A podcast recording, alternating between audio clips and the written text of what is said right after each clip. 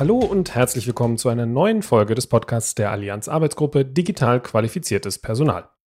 In unserer Podcast-Reihe wollen wir Stimmen von ExpertInnen aus den unterschiedlichen Bereichen der deutschen Hochschul-, Forschungs- und Förderlandschaft zum Thema digital qualifiziertes Personal sammeln und natürlich auch die Mitglieder der Arbeitsgruppe und ihre Erkenntnisse und Thesen vorstellen. Wir, das sind Matthias Bornschein, Electronic Resource Librarian in der Fachbibliothek Umwelt des Umweltbundesamtes. Und Christian Erlacher. Ich bin bei der Max-Planck-Gesellschaft für digitale Themen in der Personalentwicklung zuständig. Heute sprechen wir mit einem Experten für digitale Transformation. Dirk Wert ist wissenschaftlicher Direktor des August Wilhelm Scheer Instituts in Saarbrücken. Für ihn ist Digitalisierung mehr als der Transport analoger Verhaltensweisen in die digitale Welt, eine der wichtigsten Fragen die Skalierbarkeit und Digitalisierung eine Grundfertigkeit.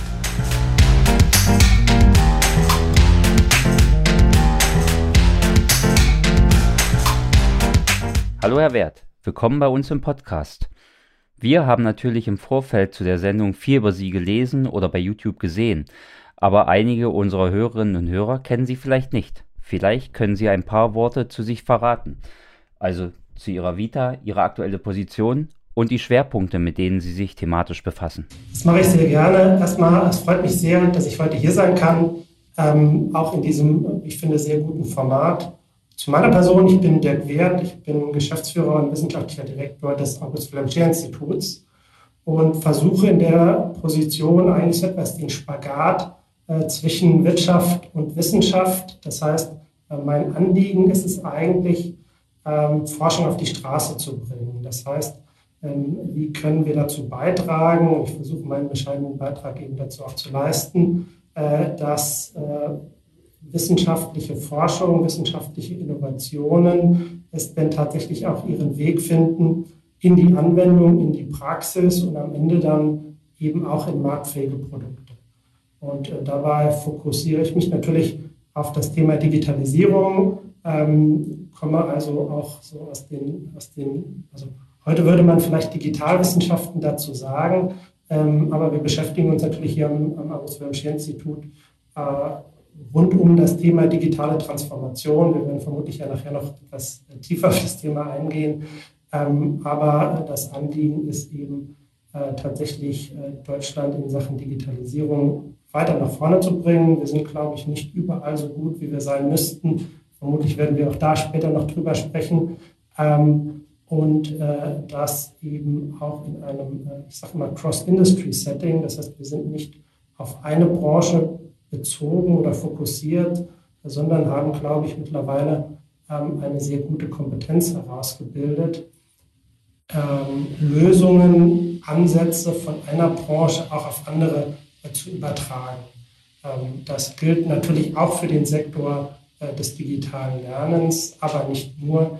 Und insofern ist es, glaube ich, schön, dass wir heute einerseits über das Thema äh, digitales Lernen digitales Lehren und Lernen sprechen. Aber vermutlich werden wir an einer oder anderen Stelle auch so etwas über den Tellerrand blicken. Aber genau das, glaube ich, ist wichtig, wenn man ähm, holistisch über das Thema Digitalisierung sprechen möchte. Wir hoffen natürlich, dass wir in den nächsten Minuten die Gelegenheit haben, über den Tellerrand zu blicken. Trotzdem lassen Sie uns doch mit einem kleinen Einstiegsspiel beginnen. Und zwar heißt unsere Kategorie Alle guten Dinge sind drei. Ich würde Ihnen jetzt drei Satzanfänge vorlesen, die Sie im Idealfall mit drei kurzen Worten ergänzen. Ich werde mich bemühen, bin gespannt. Dirk Wert beschreibe ich in drei Worten mit. Zukunftsorientiert, ähm, dynamisch und ähm, manchmal viel zu ungeduldig. Digitalisierung bedeutet für mich? Dinge anders anzugehen. Und zum Schluss, digitale Souveränität ist für mich. Ein Grundverständnis und ein Grundrecht. Super, vielen Dank. Sehr gerne. Herr Wert, als Geschäftsführer und wissenschaftlicher Direktor des August Wilhelm Scheer Instituts verbringen Sie ja sehr viel Zeit mit der digitalen Transformation. Jetzt würde mich tatsächlich interessieren, wo braucht es denn die größte Veränderung oder Transformation und wie machen sich die bemerkbar? Ja, ich würde sogar eher negativ anfangen wollen. Was ähm, bedeutet digitale Transformation nicht. Denn ähm, ich höre in ganz vielen äh, Gesprächen, sehr stark natürlich auch vor Corona, aber auch jetzt noch, immer die Frage, naja, welche Technologie muss ich denn einführen? Also dann welches System brauche ich denn, um mich digital zu transformieren? Und meine tiefe Überzeugung und auch mein Erfahrungswert sagt mir, ähm, das ist die absolut falsche Frage. Denn ähm, sicher, Digitalisierung, digitale Transformation hat was mit Technologie zu tun. Aber wenn ich so priorisiere, kommt es vielleicht erst an zweiter oder vermutlich sogar an dritter Stelle. Und es geht eher um die Frage, ähm, wie verändere ich Wirkzusammenhänge, ähm, insbesondere natürlich in Organisationen, in organisationalen Systemen. Jetzt kann man sagen, eine Gesellschaft ist natürlich irgendwo auch eine Organisation, ein organisationales System. Insofern gilt es sicher auch für die, für die Gesellschaft als solche. Und primär geht es bei der digitalen Transformation eigentlich darum, ähm, Denkmodelle zu verändern. Also eigentlich steht, um es kurz zu machen, bei der digitalen Transformation, bei allen Digitalisierungsprojekten, die wir machen, nie die Technologie im Vordergrund, sondern es steht immer der Mensch im Vordergrund. Und äh, das in die Köpfe zu bringen, ist sozusagen ein Teil äh, der digitalen Transformation und zwar ein ganz zentraler. Das ist ja auch genau letztlich unser Thema, nämlich was bedeutet denn Digitalisierung oder digitale Transformationen eigentlich für die Menschen und für ja auch für ihre Qualifikationen. Wir machen uns ja sehr viel Gedanken darüber, welche digitalen Skills und Qualifikationen man so braucht.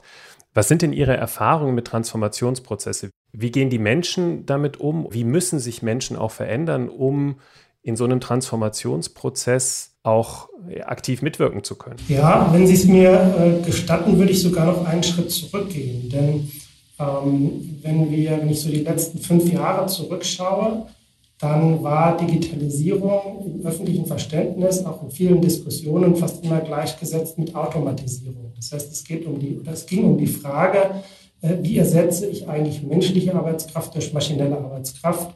Und das unter dem Stichwort Digitalisierung. Wobei streng genommen hatten wir das auch in den 80er Jahren, in den 90er Jahren ähm, und vermutlich auch schon im 18. und 19. Jahrhundert. Das heißt, so gesehen ist es eigentlich gar nicht so neu. Ähm, dennoch gab es natürlich viele Entwicklungen, die genau darauf eingezahlt haben. Und wir werden vermutlich ja gleich noch darüber sprechen, was das auch bedeutet, auch sozusagen in einer stärker automatisierten Gesellschaft oder in stärker automatisierten Arbeitsprozessen ähm, leben und wirken zu müssen. Nichtsdestotrotz ähm, ist das, was ich gerade beobachte, das hat schon vor Corona eingesetzt, aber mit Corona sicher eine eine deutliche Beschleunigung wahrgenommen. Äh, das, was ich als die zweite Welle der Digitalisierung bezeichne, nämlich die Fokussierung auf ähm, interorganisationale und also im Wesentlichen auf Kommunikationsunterstützung. Also wenn Sie gucken, was hat Corona denn wirklich verändert, ähm, technologisch hat es fast nichts Neues hervorgebracht. Ähm, aber es hat die Technologie ähm, Adaption, äh, also sozusagen die Anwendung, äh, deutlich beschleunigt. Und zwar insbesondere eben genau in dieser zweiten Welle, also in der Fähigkeit, digitale Technologien zu nutzen, um Kommunikation zu verändern. Kommunikation zwischen Menschen, Kommunikation zwischen Menschen und Organisationen und zwischen unterschiedlichen Organisationen, wobei eine Organisation natürlich auch nur über die, über die Menschen im Wesentlichen handlungsfähig und ähm, das verändert natürlich auch etwas die Frage, welche Skills oder welche Qualifikationen muss ich haben, um einerseits sozusagen eine Digitalisierung im Sinne einer ersten Welle Automatisierung meistern zu können, sowohl gestalterisch als auch der, über den die Welle dann hereinbricht, um es mal so zu formulieren. Aber ähm, das Gleiche ist jetzt das, was wir aktuell beobachten. Also auch die Tatsache, dass wir jetzt ja räumlich verteilt über die ganze Republik. Also München, Berlin, Saarbrücken ist ja, da haben wir schon fast alles abgedeckt. Ähm, das spricht ja schon dafür, dass Dinge sich verändern. Auch die Tatsache, dass ich mittlerweile in diesem Jahr, glaube ich, ich glaube, einen Vortrag tatsächlich persönlich gehalten habe und der Rest äh, alles über entsprechende Instrumente ähm, elektronischer Natur ist, inklusive ähm, Kundengespräche, inklusive Beratungsmandaten und allem übrigen, äh, zeigt, glaube ich, dass sich hier sehr viel im Umbruch befindet. Und das bedeutet eben auch, dass um das zu meistern, ich eine andere Herangehensweise und damit eine andere Qualifikation ähm, am Ende ähm, besitzen muss. Und ähm, nur um das abzuschließen, ich glaube, dass diese zweite Welle tatsächlich nicht die letzte ist. Ähm, zumindest ich sehe gerade noch zwei, die sozusagen beginnen, an uns heranzuschwappen. Ähm, das eine ist so das Thema digitalisierte Produkte ähm, und das nächste ist natürlich digitalisierte Geschäftsmodelle. Würde aber jetzt, glaube ich, weil das äh, zu weit ausführt, da nicht drauf eingehen. Ich würde hier noch einmal bei den Qualifikationen nachhaken. Sie haben ja gesagt, dass Sie dieses und vermutlich auch letztes Jahr viele Vorträge remote gehalten haben und sicherlich auch viele Vorträge online verfolgt haben. Können Sie hier einen Wandel feststellen? Setzen wir Dinge, die wir früher analog gemacht haben, nur eins zu eins um oder nutzen wir auch die neuen digitalen Möglichkeiten? Da ist die Hoffnung stirbt zuletzt. Also ähm, was ich äh, natürlich viel beobachte, und da würde ich mich gar nicht mal so notwendigerweise ausnehmen, ist, dass wir versuchen, möglichst viel in die neue Welt zu transportieren. Also das ist so etwas natürlich, wenn Sie sagen, ich benutze das PDF, ähm, aber genauso wie ein Stück Papier. Ja? Und äh, sagen wir mal, in 90 Prozent der Anwendungen ist das PDF ja auch nur das, ähm, das, das elektronische Äquivalent eines Stück Papiers und wird auch oftmals genauso verwendet. Und das ist, wenn Sie den Vergleich wollen, so ein bisschen äh, wie in den Anfangszeiten des Kinos, als äh, die Filmemacher Theaterstücke abgefilmt haben. Ja, das ist so ungefähr auf der technologischen Stufe, wo wir uns jetzt befinden. Ähm, um Ihnen mal ein Beispiel zu geben, wir experimentieren gerade äh, mit äh, einem Setting, wie kann ich Webinare parallelisieren. Das heißt, ähm, wie kann ich ein Format schaffen, ein Beratungsformat in dem Fall, also eigentlich so eine Art Qualifikationsformat, ähm, in dem ich mit einer menschlichen Ressource gleichzeitig mehrere wichtige, unterschiedliche, unterschiedliche Thematiken äh, Webinare gleichzeitig durchführen kann. Und ähm, das geht schon in diese Richtung, dass nämlich eines der zentralen Fragen bei der Digitalisierung immer ist, wie kann ich skalieren? Wie erreiche ich eine Skalierungsfähigkeit? Also wenn Sie sich alle erfolgreichen, also ich bleibe jetzt mal im Wirtschaftsbereich, alle erfolgreichen ähm, Digitalunternehmen ansehen, die sind deshalb erfolgreich, weil sie eine Sache sehr gut können, nämlich skalieren. Ähm, das heißt, mit zunehmender Größe ähm, dass der Output stärker wächst als der Input. Und also, was ich reinstecken muss. Und ähm, das haben wir beispielsweise gerade im Bereich der, der digitalen Qualifikation anbieterseitig ähm, noch sehr wenig bislang ausgeprägt. Und ich glaube, dass das ein, ein großer Hebel ist. Wenn man dann nochmal auf die, die Qualifikation der Mitarbeitenden oder der Menschen und Nutzer zurückgeht und den Erfolg sozusagen von Transformationen ansieht, gibt es sozusagen äh, Qualifikationen, die auch als Erfolgsnotwendigkeit für einen Transformationsprozess bezeichnet werden können. Sie hatten vorher ja so, so ein bisschen den Vergleich gemacht, die, die Beharrungsfähigkeit, die wir ja alle haben, auf das, was wir schon können. Wenn Sie Fähigkeiten oder Skills identifizieren, die eine Transformation tatsächlich auch erleichtern? Also Sie machen da natürlich ein ganz, ganz großes Thema auf. Äh, was uns, glaube ich, wo wir jetzt auch noch erst so in den Anfängen stehen. Aber ähm, ich merke natürlich, also sei es bei uns am Institut selbst, wo wir ja doch sehr interdisziplinär aufgestellt sind, ähm, aber auch mit, mit Partnern, mit Kunden, mit denen wir arbeiten, dass es so verschiedene Kriterien gibt, wo man schon so einen Indikator haben kann, wird derjenige erfolgreich sein in einem Digitalisierungsprojekt, in einem digitalen Umfeld. Und interessanterweise, also einerseits natürlich so aus meiner persönlichen Erfahrung heraus, ist das nicht nur eine Qualifikationsfrage, äh, sondern es ist auch ähm, eine, ähm, also um Ihnen mal ein Beispiel zu geben, eines der für mich äh, bemerkenswertesten Studien, die ich dieses Jahr gelesen habe, ist vom World Economic Forum zusammen mit dem äh, McKinsey Global Institute, äh, die eine empirische Umfrage oder Erhebung gemacht haben zu der Frage, was sind eigentlich so die zukünftigen digitalen Skills für die Future of Work, für die Next Workforce etc. Ich will gar nicht auf die Details eingehen, kann aber jedem in die Hand geben, das mal sich anzugucken, weil ich das wirklich sehr bemerkenswert fand. Eine der Kerninsights war, also die haben so 56 äh, Deltas, wie sie es genannt haben, identifiziert, also sozusagen, was muss ich können, um mit den neuen Herausforderungen standhalten zu können. Und die interessante Erkenntnis ist, diese 56 äh, sind nicht alle Skills, sondern äh, die sprechen bewusst von Deltas äh, als äh, sozusagen Summe von Skills und äh, sie nennen es Attitudes. Das heißt, Deutsch würde man vermutlich Persönlichkeitsmerkmale dazu sagen. Und ich glaube, das ist eine ganz interessante und wichtige Erkenntnis, dass wir zukünftig auch nicht nur im Qualifikationsbereich schauen müssen, also nicht nur bestimmte Qualifikationen werden essentiell sein, um die Digitalisierung zu meistern, um in neuen digitalen Arbeitswelten erfolgreich zu sein, sondern es wird auch an bestimmten Persönlichkeitsmerkmalen sicher festgemacht sein. Ich kann das auch insofern so ein bisschen aus eigener Erfahrung sagen, weil wir in den letzten ja, 18 Monaten ein eigenes Programm, wir nennen das Unternehmergeist, ins Leben gerufen haben, wo es darum geht, eigentlich Gründungskandidaten, äh, also sozusagen Personen mit Gründergehen zu identifizieren. Wenn Sie so etwas ganz vereinfacht, also Deutschland sucht den Supergründer, natürlich ohne Casting, aber schon so von der Idee her.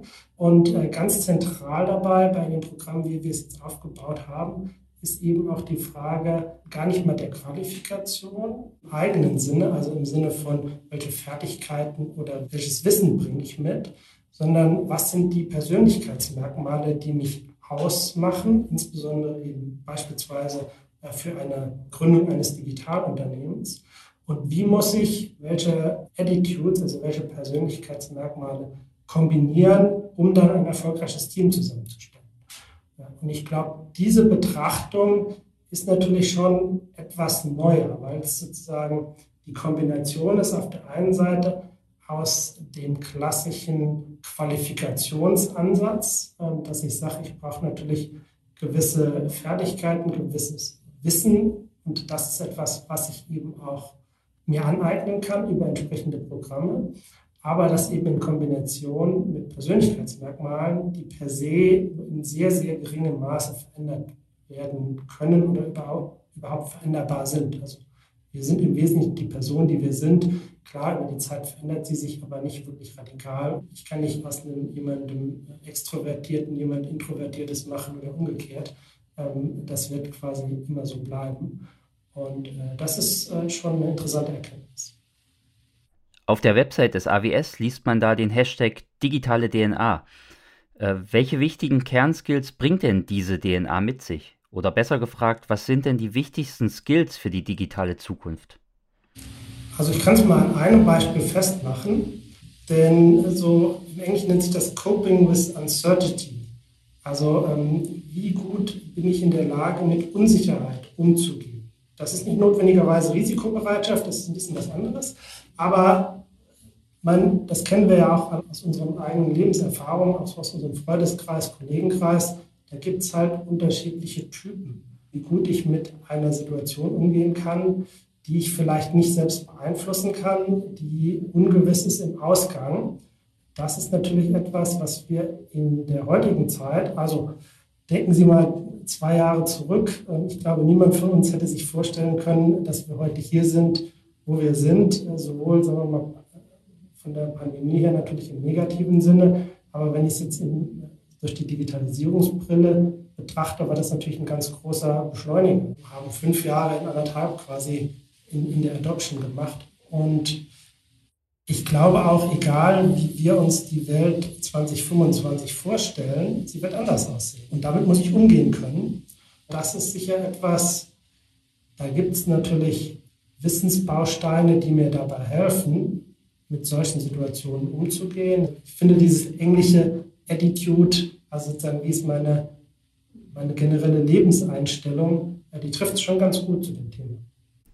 Würde es dann, wenn ich Sie richtig verstehe, sozusagen, wenn es viel um den Umgang mit Unsicherheiten geht, würde das auch letztlich bedeuten, dass es auch bei der Digitalisierung wie bei vielen Dingen so ist, dass es eine Reihe an Early Adopter braucht, die mit dieser Unsicherheit umgehen kann, die mit digitalen Transformationsprozessen umgehen kann, die auch diese Prozesse treiben, auch in, in Einrichtungen, in Hochschulen. Und sobald es eine gewisse Normalität hat, kann auch jemand, der äh, mit Unsicherheit weniger gut umgehen kann, trotzdem dann aufsatteln und wird dadurch nicht abgehängt? Ja, also das Wichtige ist ja damit systemisch umzugehen. Ich hatte es mal zuletzt in einem anderen Vortrag bezogen auf New Work thematisiert. Was wir merken ist, es gibt einen Typus Menschen, die können New Work und es gibt ein anderes Typus Menschen, die können New Work nicht. Das ist wieder böse gemeint, aber sozusagen diese neuen Arbeitsmodelle, die sehr stark in eine Selbstorganisation reingehen, beispielsweise, ähm, das passt halt nicht von den, von den Persönlichkeitsmerkmalen. Jetzt kann man sagen, naja, aber alle Unternehmen müssen ja jetzt New Work werden oder sollen New Work werden. Was passiert denn mit den Menschen, die das nicht können. Und ich persönlich glaube gar nicht, dass das der Fall ist. Ich glaube eher, dass sich das ausdifferenziert. Also es wird sozusagen die Organisationen, die Unternehmen geben, die sich sehr stark auf dieses New Work als Arbeitsmodell konzentrieren. Das wird sozusagen dann auch der Hafen sein ähm, für die Menschen, die damit gut umgehen können. Und umgekehrt wird es sicher Unternehmen geben, die eben in einem sehr klassischen, vielleicht noch stärker klassischen, als wir es heute schon haben, Arbeitsmodell, äh, dann tatsächlich das auch als, als Kern ihrer Organisation, ihres Selbstverständnisses, ihrer DNA haben, das ist mehr als legitim.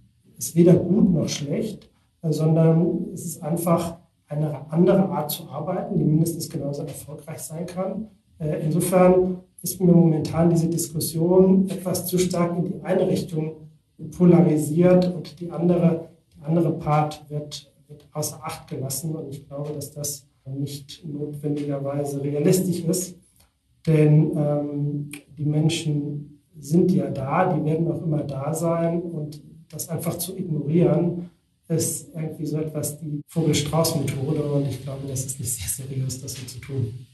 Wir haben in der Allianz natürlich vor allem mit Forschungseinrichtungen zu tun, ne? also mit Universitäten, Hochschulen, Forschungseinrichtungen. Für die Einrichtung ist natürlich auch sehr spannend, den Transfer aus wissenschaftlichen Erkenntnissen hin zu auf der einen Seite Ausbildung natürlich zu bekommen, auf der anderen Seite natürlich aber auch in die eigene Arbeit, in die eigene Verwaltung zu bringen. Das sind ja teilweise Transformationsprozesse, teilweise sind es tatsächlich nur in Anführungszeichen Anpassungsprogramme in dem Lehrverständnis bzw. in dem Lehrprogramm. Haben Sie als Innovationsschmiede und Beratungsinstitut denn vielleicht ein paar Tipps, wie man ja zuverlässig wissenschaftliche Erkenntnisse und die gerade sehr weit vorne am, am Rande des Erkenntnisgewinns sind, sozusagen in, ja, in den Live-Betrieb einer Lehr- und Forschungsorganisation bringt? Das ist natürlich so ein bisschen äh, der heilige Gral, weil äh, ich glaube, dass das natürlich etwas ist, was zumindest hier so im, im europäischen Raum äh, uns insgesamt sehr schwer fällt. Die Amerikaner können das, glaube ich, deutlich besser und vor allem, wenn ich jetzt auch mal so in Richtung Südostasien schaue, die sind, glaube ich, auch da deutlich, deutlich voran, was genau diese Frage betrifft. Ich würde es mal so versuchen, an drei Faktoren festzumachen. Ob das jetzt Tipps sind, so würde ich die nicht bezeichnen. Ich tue mich schwer, jetzt anderen da Ratschläge geben zu wollen. Ich kann es vielleicht an uns festmachen, was, was für uns Indikatoren waren, was uns geholfen hat. Das eine ist natürlich, dass wir im Selbstverständnis eigentlich etwas betreiben, was ich gerne als verwertungsorientierte Forschung bezeichne. Ich habe ehrlich gesagt, als ich das, das erste Mal einem Universitätspräsidenten äh, sozusagen den Begriff in den Mund genommen hatte, erwartet, dass äh, dann der große Sturm auf mich hereinbricht. Aber ich habe es mal trotzdem gemacht, um es äh, zu challengen. Ähm, aber das Gegenteil war der Fall. Was ich damit meine, ist eigentlich die, den logischen nächste Schritt von der Anwendungsorientierung. Denn Sie müssen sehen, Anwendungsorientierung heißt ja, ich finde einen Anwender für das, was ich tue. Wenn man sich aber mal tief in die Augen schaut, de facto finde ich das immer. Also ähm, ich muss schon etwas sehr, sehr Exotisches machen, dass ich im deutschsprachigen Raum nicht einen einzigen finde, der sich für das Thema interessiert. Den finde ich natürlich irgendwie immer.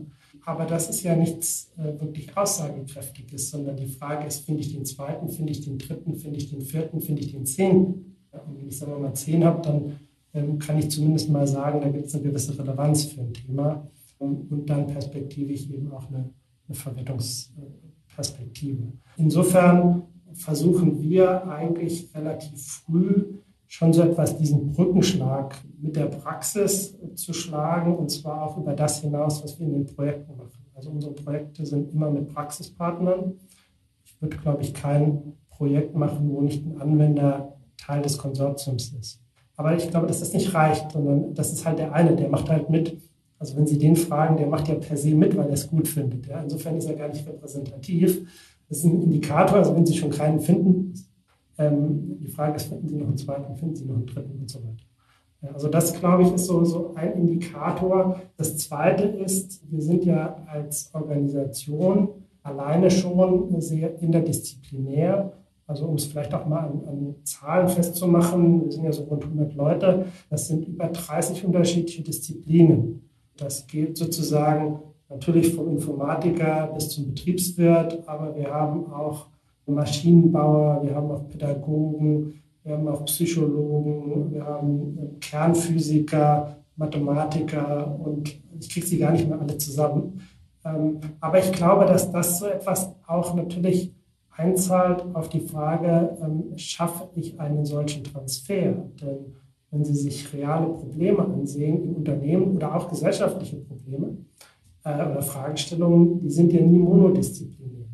Ja, das ist ja nie eine Fragestellung, wo es eine Disziplin gibt, die das beantworten kann, ja, sondern es ist immer die Kombination. Und nebenbei glaube ich auch mittlerweile sagen zu können, dass wenn ich ein Team aus, keine Ahnung, die Kernphysiker, äh, eine Mathematiker und einen Betriebswirt zusammensetze, dass da substanziell bessere Ergebnisse am Ende entstehen, als wenn ich drei aus einer eigenen Disziplin, also nehmen Sie keine Ahnung, drei Informatiker oder drei Betriebswirte, wenn die eine Lösung konzipieren sollen. Also insofern, glaube ich, ist das so der, der zweite äh, Bestandteil.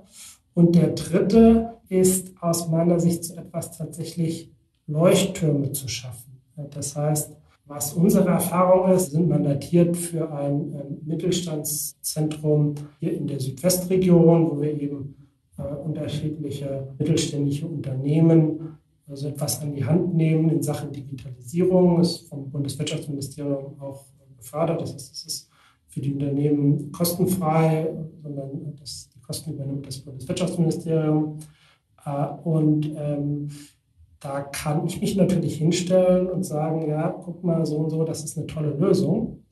Ähm, ab und zu mal glauben die mir natürlich auch, aber viel überzeugender ist es, wenn ein anderer Geschäftsführer beispielsweise eines anderen Handwerksunternehmens sich hinstellt und sagt, ja, das ist eine tolle Lösung, weil wir haben das ausprobiert, wir haben das mit denen gemeinsam umgesetzt und es hat die und die Effekte. Man könnte jetzt sagen, es ist so etwas Qualifikation durch die Hintertür, weil es sozusagen nicht eine, eine klassische Qualifikation ist, aber de facto zeichnen sich viele digitale Modelle, also das war das, was ich eingangs gesagt habe, was ist eigentlich Digitalisierung? Es ist eigentlich auch Dinge mal etwas anders zu tun. Die zeichnen sich dadurch aus, dass sie so einen gewissen Band, über Bande gespielten Effekt haben. Einfachstes Beispiel, nehmen Sie Google, natürlich zahlen Sie Google, aber nicht direkt, sondern auch da wird natürlich über Bande gespielt. Sie liefern Google Daten, Google nutzt die Daten für entsprechendes Advertisement und der Advertisementgeber sozusagen, also der Werbetreibende, zahlt dann Google. Das ist ja so das Modell. Das ist genau dieses Überbandespiel. Und ich glaube, dass wir das noch äh, sehr viel häufiger auch zukünftig erleben werden, auch im Rahmen der Qualifikation.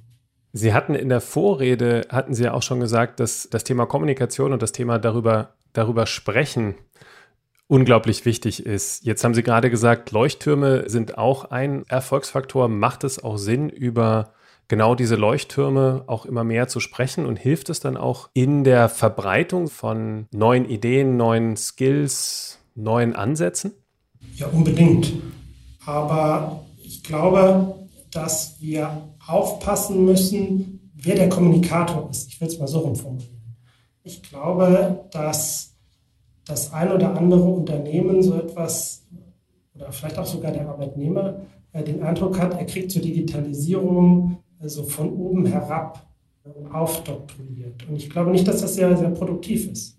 Denn eigentlich, wenn muss es auf Augenhöhe passieren und noch viel besser ist es mhm. natürlich, wenn ich selbst den Bedarf für mich erkenne, dass ich sozusagen das brauche. Also insofern, äh, wir hatten auch mal verschiedene Sachen konzipiert, wo es darum geht, wie kann ich Qualifikationen eher nachfrageorientiert gestalten. Denn momentan haben wir einen sehr anbieterorientierten Qualifikationsmarkt. Ja? Also so äh, klassisch ich gehe ins Kaufhaus und sehe da den großen Katalog von Bildungsanbietern und von Bildungsangeboten und muss dann eigentlich für mich selbst entscheiden oder herausfinden, was könnte denn mir etwas beispielsweise für meine betriebliche oder persönliche Weiterbildung, was könnte mir bringen, was ist da gut, was passt da für mich, was passt da auch von meinem, von meinem Lernstil. Auch das ist ja eine ganz wesentliche Frage. Wir haben ja ganz unterschiedliche Lernstile.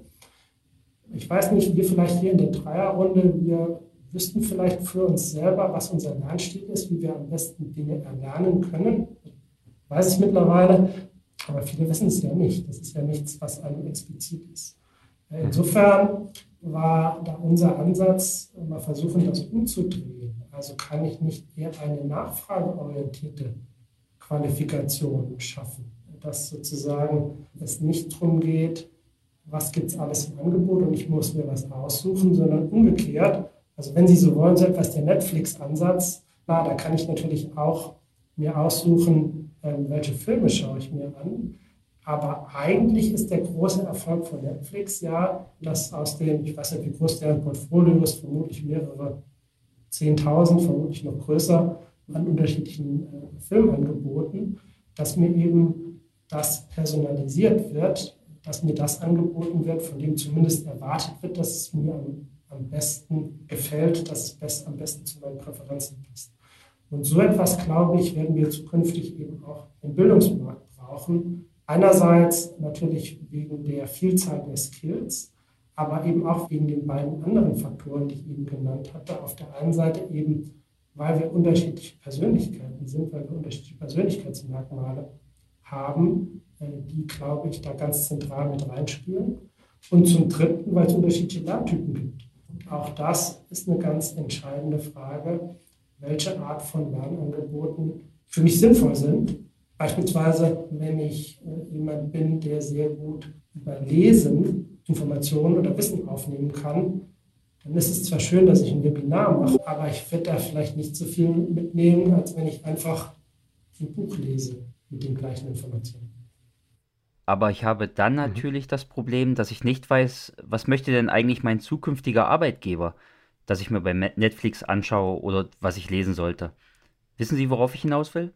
Ich kann mir natürlich mein Bildungsprogramm nach meinen Interessen zusammenstellen, äh, muss aber auch irgendwo erfahren, was ich später auf dem Arbeitsmarkt überhaupt brauche. Das ist richtig. Ähm, wobei die ähm, Profile sind ja, also zumindest die Zielbilder sind ja bekannt. Also klar, die ändern sich. Also vor fünf Jahren hätte noch niemand äh, so ein Berufsbild YouTube-Influencer irgendwie überhaupt beschreiben können, geschweige denn sowas sich für möglich gehalten. Aber nichtsdestotrotz glaube ich, die Profile sind ja definierbar und auch heute schon in großen Teilen, also zumindest für den Status quo definiert. Das andere ist es, wie wird es in zwei Jahren aussehen? Aber da sind wir wieder bei diesem Coping with Uncertainty. Für heute ist es, glaube ich, relativ gut definierbar. Ich glaube, das Schwierige ist, dass eben genau dieses Matching dazwischen, wo ist der Bedarf und wo ist dann das, was möglich ist in der Realisierung. Ich glaube, dass wir eben auch über neue Bildungswege nachdenken müssen. Ich würde das gerne an einem konkreten Beispiel festmachen. Es gibt eine äh, neue Digitalisierungsschule, 42, also 42, heißt die, äh, aus Frankreich in Paris gegründet, die viele Dinge deutlich anders macht. Also 42 ist natürlich hier aus Anhand der, aus der Galaxis inspiriert, ist die Antwort aller Fragen, ist etwas ironisch, aber die machen viele Dinge, ich finde, sehr interessant. Erstmal, die haben sich bewusst gegen eine Akkreditierung entschieden. Das heißt, Sie kriegen da natürlich am Ende ein schönes Zertifikat, aber sagen wir mal, formal gesehen ist das nichts wert. Nichtsdestotrotz sind die Absolventen hoch begehrt und quasi schon weit bevor sie überhaupt das Zertifikat haben, haben die schon Arbeitsvertrag. Das andere, was ich bemerkenswert finde, ist, ähm, es gibt keine formalen Aufnahmebeschränkungen. Das heißt, ich muss keinen Hochschulabschluss haben, ich muss kein Studium haben, ich muss im Grunde nichts haben, außer ich muss im Eignungstest bestehen. Also Sie nennen das das ist im Französischen. Das ist ein interessanter Ansatz, weil das hat ein paar interessante Wirkeffekte, die man mittlerweile, das Konzept gibt es jetzt schon einige Jahre, konnten wir auch ganz gut studieren. Nämlich, das bedeutet, dass Sie eine sehr geringe Abbrecherquote haben tatsächlich in dem Programm. Also die, die mal sozusagen da durch sind. Also man spricht in diesem Kontext auch von Capability-Based Access. Das hat natürlich auch uns schon auf, auf diese, in diese Richtung gebracht. Wir müssen mehr auf den Menschen gucken. Da geht es darum, eben um die Persönlichkeitseigenschaften, ja? weniger um das Wissen. Das ist kein Wissenstest, was die machen, sondern einfach kann ich, kann ich logisch denken. In diese Richtung behindert es sich im Einzelnen ja ausführen.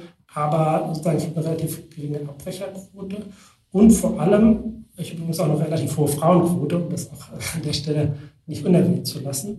Aber vor allem, und das ist für mich das Wichtigste, von den Absolventen habe ich ungefähr die Hälfte, so um die 50 Prozent von Absolventen, die aus nicht technischen Berufen kommen oder Berufsbildern kommen. Das heißt, das sind solche, die eigentlich für einen klassischen Digital Worker in einem klassischen Bildungsweg da nie hingefunden. Da wir natürlich gerade bei diesen ähm, Digitalarbeit einen erheblichen Mangel haben. Da hat Corona jetzt natürlich ein bisschen für eine Korrektur gesorgt, aber vor Corona hat sich die Zahl der offenen Stellen pro Jahr verdoppelt auf am Ende, ich glaube, über 150.000. Und wir sind gerade dabei, nochmal genau in diese, in diese, an diese Entwicklung anzuschließen. Die wird sich vermutlich auch noch weiter fortsetzen, sodass wir, glaube ich, über neue Bildungswege nachdenken müssen, auch unkonventionelle, um einfach das Maximum, was sozusagen in einer Volkswirtschaft möglich ist, was aktivierungsfähig ist, um es mal so zu nennen, überhaupt zu aktivieren. Insofern finde ich das ein schönes Beispiel, um zu sagen, das ist irgendwie ja auch Digitalisierung, eben Dinge anders zu machen. Ich persönlich hatte auch den Ansporn und habe auch sehr lange darum gekämpft, eine solche Schule nach Deutschland und insbesondere auch hier ins Saarland zu bringen. Da muss ich leider sagen, das hat am Ende äh, nicht geklappt, weil dort am Ende zwei andere gewonnen haben oder erfolgreicher waren. Eine in Heilbronn und eine in Wolfsburg. Und wenn Sie die beiden Städte kennen, also einmal hier Lidl, Schwarzgruppe und einmal Volkswagen, das sind natürlich irgendwie andere Größen. Insofern ist es da mehr als verständlich und da habe ich auch keinen jetzt äh, Kram, dass, ich, dass wir da nicht erfolgreich waren. Und jetzt ist eine dritte gerade in Berlin eröffnet worden mit SAP, äh, Telekom und noch ein paar anderen, die da hinten dran gestanden haben. Und insofern, ich sage das auch deshalb, weil es natürlich nicht von, von ungefähr kommt, dass eben eine andere Antwort sein kann auf die Frage, wie komme ich, wie kann ich qualifizieren. Ähm, übrigens, einen Punkt würde ich nicht unerwähnt lassen, den habe ich eben jetzt noch nicht gesagt. Ähm, an der Schule gibt es keine Professoren oder Lehrer. Ja, also auch das nochmal ein deutlicher Unterschied, sondern es ist ein Peer-to-Peer-Learning. Also vereinfacht gesagt, die älteren, erfahrenen Schüler oder Studierenden lernen die nicht so erfahrenen an. Genau, und diese Möglichkeit würde ich jetzt auch für einen größeren thematischen Cut nutzen. Herr Wert, wir haben es ja vorhin schon öfter angesprochen. 2020, 2021 hat viel in unserer täglichen Arbeit verändert und so abgedroschen das klingt, auch der Digitalisierung einen riesigen Schub verschafft. Wir würden diese Gelegenheit heute natürlich gern nutzen und einen kleinen Einblick in den Maschinenraum vom August-Wilhelm-Scheer-Institut zu bekommen. Wie ging denn das AWS mit der Corona-Situation um? Und haben die vergangenen Monate generell etwas an den Qualifikationen und Kompetenzen der Beschäftigten verändert? Ja, ich glaube sogar, Sie da etwas enttäuschen zu müssen, weil bei uns sich nicht so viele Dinge geändert haben. Wir haben äh, tatsächlich beispielsweise äh, diesen Shift in ähm, ein nahezu Homeoffice innerhalb von zwei Tagen durchgezogen. ähm, weil wir ohnehin ein, ein, eine Vertrauensarbeitszeit, ein Vertrauensarbeitsartmodell hatten und wir ohnehin schon sowohl technisch als auch organisatorisch schon vor Corona eigentlich in dem Setting waren, dass die Kollegen ähm, arbeiten konnten, wann und wo sie wollten und wir nicht wirklich sozusagen ein klassisches Office-System hatten. Äh, was natürlich richtig ist, ist, dass, der, dass das Ausmaß sich deutlich verändert hat bei uns.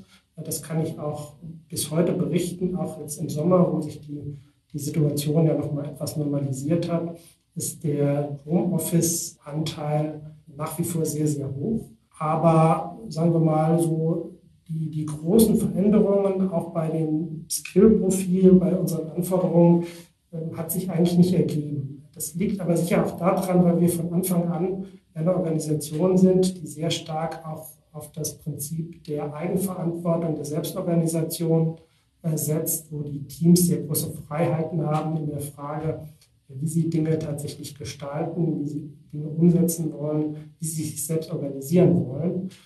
Insofern äh, glaube ich, hat sich das für uns äh, als unsere eigene Organisation sehr in Grenzen gehalten. Ein paar Dinge kann man vielleicht schon anführen, die sozusagen ein Wirkeffekt sind von den neuen Arbeitsmodellen, nämlich dass wir natürlich stärker in Silos gekommen sind. Also, das kennen Sie sicher, den typischen Kaffeeküchen-Effekt oder Teeküchen-Effekt, dass ich natürlich da immer in Konstellationen komme, wo ich mit Kollegen spreche, die halt nicht in meinem Projektteam sind, mit denen ich normalerweise nicht gesprochen hätte. Und oftmals ist das ja sehr fruchtbar.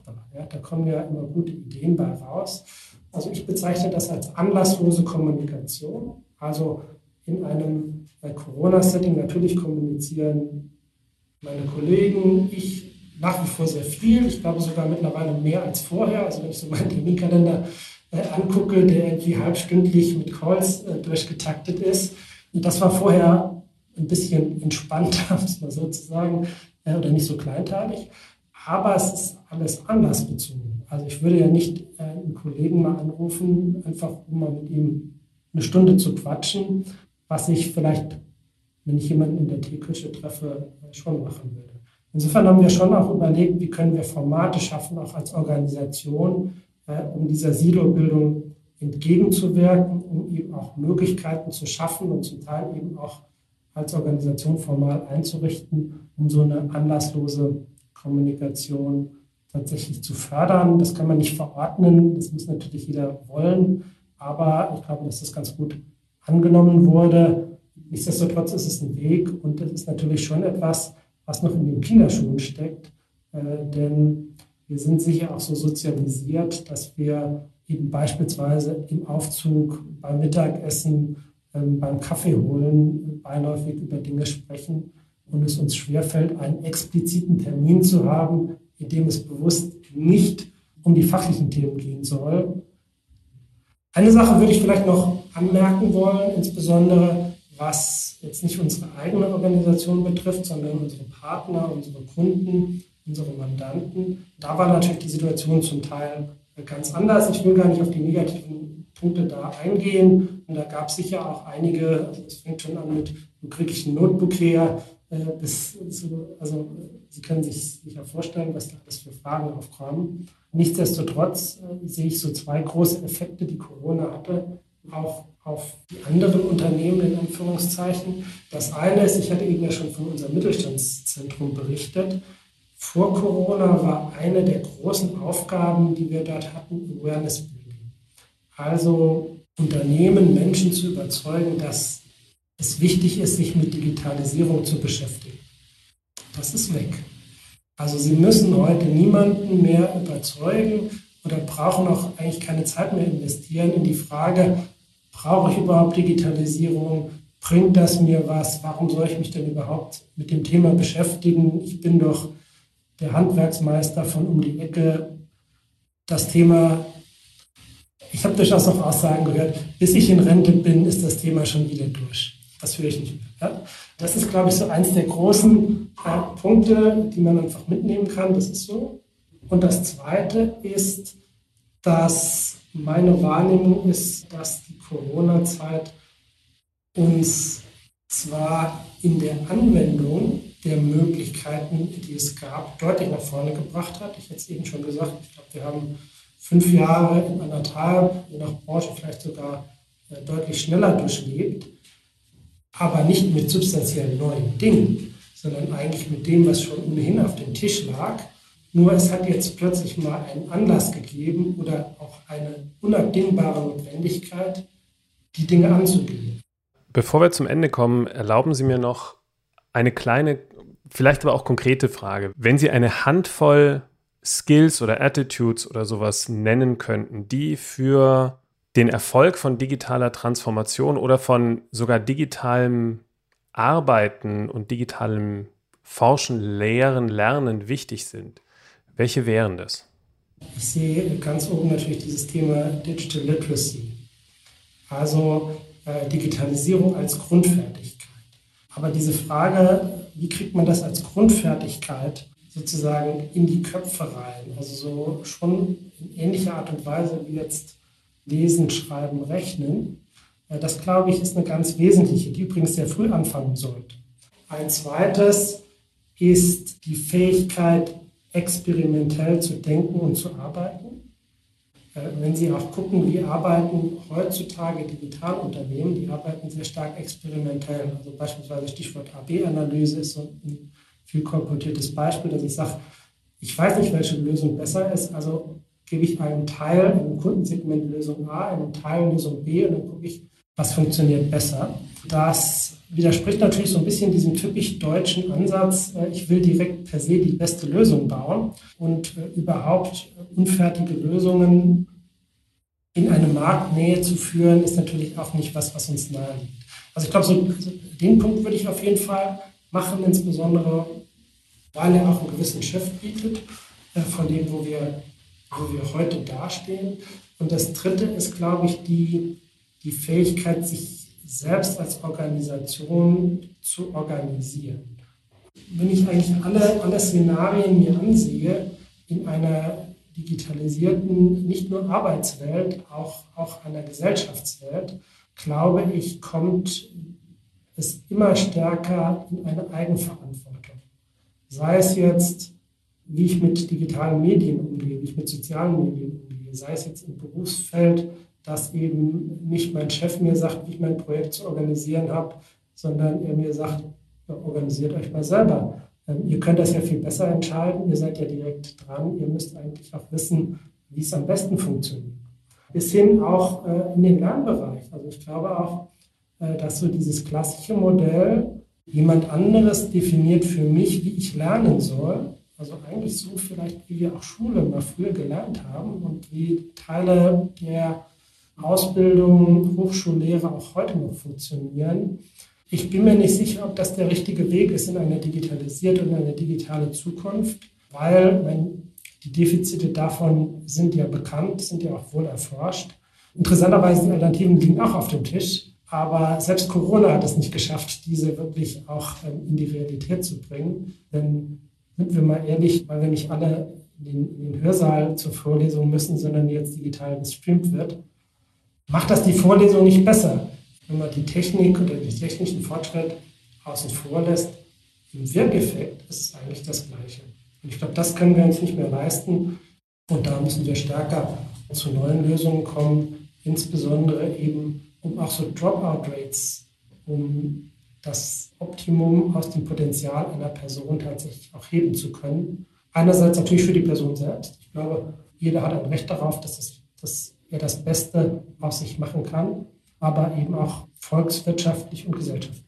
Und das ist, glaube ich, eine große Aufgabe. Äh, aber ich glaube, dass Digitalisierung auf kurz oder lang hier auch ihren Beitrag leisten wird. Und insofern gucke ich eigentlich sehr optimistisch in die Zukunft. Ich äh, habe in einem anderen Zusammenhang von Ihnen das Wort digitale Souveränität gehört.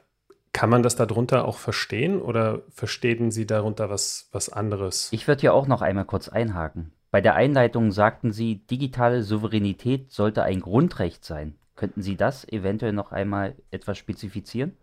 Also, es geht ja um die Frage, wie wird mit mir als Person und in allen meinen Dimensionen, als Privatperson, als Arbeitnehmer, als Lernender, tatsächlich umgegangen.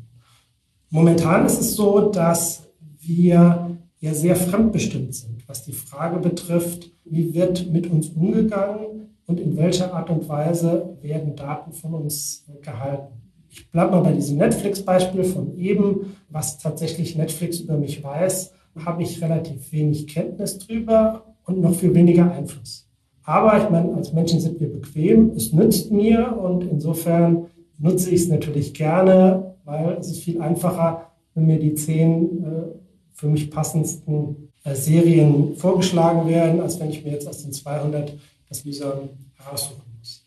Aber trotzdem kommen wir ja immer mehr in Konstellationen, wo dann die anderen Dritte eigentlich mehr über mich wissen als ich selber. Und insofern äh, glaube ich, dass wir gerade auch, wenn es darum geht, können wir auch beispielsweise Lernszenarien umdrehen. Wie ist es nicht mehr, ich muss mir aus ganz vielen Angeboten eigentlich die passenden suchen, sondern die für mich passenden Angebote suchen sich selbst oder suchen mich, ähm, um es mal so zu formulieren. Dann heißt das ja technisch, aber auch konzeptionell, da weiß jemand oder etwas sehr, sehr viel über mich. Ja, meine ganze Bildungshistorie, äh, meine Präferenzen, meine Zukunftswünsche. Sie hatten eben die Frage gestellt, ähm, wie komme ich denn auf, auf das, das Jobprofil, was gerade gebraucht wird und muss das System, das Konzept ja eigentlich auch wissen, wo will ich hin? Was sind eigentlich meine Ambitionen? Was ist meine, mein Zukunftsplan? Und äh, das ist natürlich ein gefährliches Szenario, wenn ich da keine Kontrolle mehr darüber habe. Und insofern geht das aus meiner Sicht so Hand in Hand. Also wenn wir in solche Szenarien kommen, ich glaube, wir brauchen die, dann brauchen wir aber gleichzeitig eine Souveränität des Einzelnen, die aber eben auch praktikabel ist. Da sozusagen den guten Kompromiss zu finden zwischen den Interessen des Einzelnen, zwischen dem Nutzen des Einzelnen, aber gleichzeitig zwischen einer, mit, einer, mit einer Begrenzung der Manipulationsmöglichkeiten ich glaube, das ist eine der, der Herausforderungen, die wir hier angehen müssen. Und deshalb glaube ich, dass es so schon auch eine, eine, einen Grundrechtscharakter hat, dass ich sozusagen meine Daten selber in meiner Hoheit besitze, insbesondere weil momentan, zumindest nach meinem juristischen Verständnis, da vieles noch ungeklärt ist. Ja, vielen Dank, Herr Wert. Jetzt weil wir gerade über äh, Kenntnisse gesprochen haben und über äh, Dinge, die andere von, von uns und Ihnen wissen, machen wir doch da gleich weiter und wollen zum Ende noch ein bisschen mehr über Sie erfahren. Ich würde Ihnen wieder drei kurze Fragen stellen und würde mich sehr über eine Antwort dazu freuen. Die erste ist, glaube ich, eine sehr spannende. Welchen Skill würden Sie denn gerne an sich verbessern? Ich glaube, ähm, was ich gerne besser können würde, ist, länger an einer Sache zu bleiben. Ähm, ich habe so die Eigenart, immer sehr viele Bälle gleichzeitig zu balancieren und sage normalerweise, wenn dann noch ein Ball dazukommt, auch nicht nein und nehme den dann auch noch mit auf. Da ärgere ich mich manchmal im Nachhinein drüber, aber ja, das ist, glaube ich, etwas, ähm, da versuche ich an mir zu arbeiten, klappt nicht immer, aber manchmal klappt es eben auch. Dann jetzt die Frage andersrum, welchen Skill können sich andere, können wir uns von Ihnen abschauen? Ach, das ist ja immer eine schwierige Frage. Da müssten Sie, glaube ich, mein, mein Umfeld fragen als mich selbst. Insofern, ich glaube, was ich ganz gut kann, ist so etwas über den Tellerrand zu blicken. Auch immer viele Sachen gleichzeitig gemacht. Ich habe sie eben schon angedeutet. Und da ist irgendwie, glaube ich, schon ein bisschen was hängen geblieben. Ähm, insofern so dieses, ja, über den Tellerrand blicken, glaube ich, kann ich gar nicht so schlecht. Und zum Schluss kommen wir nochmal zur informationellen Selbstbestimmung. Was haben Sie denn zuletzt gegoogelt? ähm, tatsächlich habe ich äh, eine Universität in den USA gerade gegoogelt, bevor wir in das Gespräch sind, weil wir gerade mit denen sprechen, möglicherweise in eine Kooperation einzutreten. Äh, das war so der letzte. Kurz bevor wir dieses Gespräch gestartet haben. Vielen Dank, Herr Wert. Vielen Dank für das sehr interessante Gespräch. Ich habe für mich sehr viel dazugelernt. Ich hoffe, Sie hatten auch ein bisschen Spaß an dem Gespräch und vielen Dank für die Zeit, die Sie sich genommen haben. Ja, Herr Erlacher, Herr Bornstein, hat mir sehr viel Spaß gemacht. War ein tolles Interview, äh, ein toller Podcast. Sie haben auch genau die richtigen Fragen gestellt. Insofern freue ich mich sehr, ähm, heute hier gewesen zu sein. Hat mir unglaublich viel Freude bereitet. Dankeschön.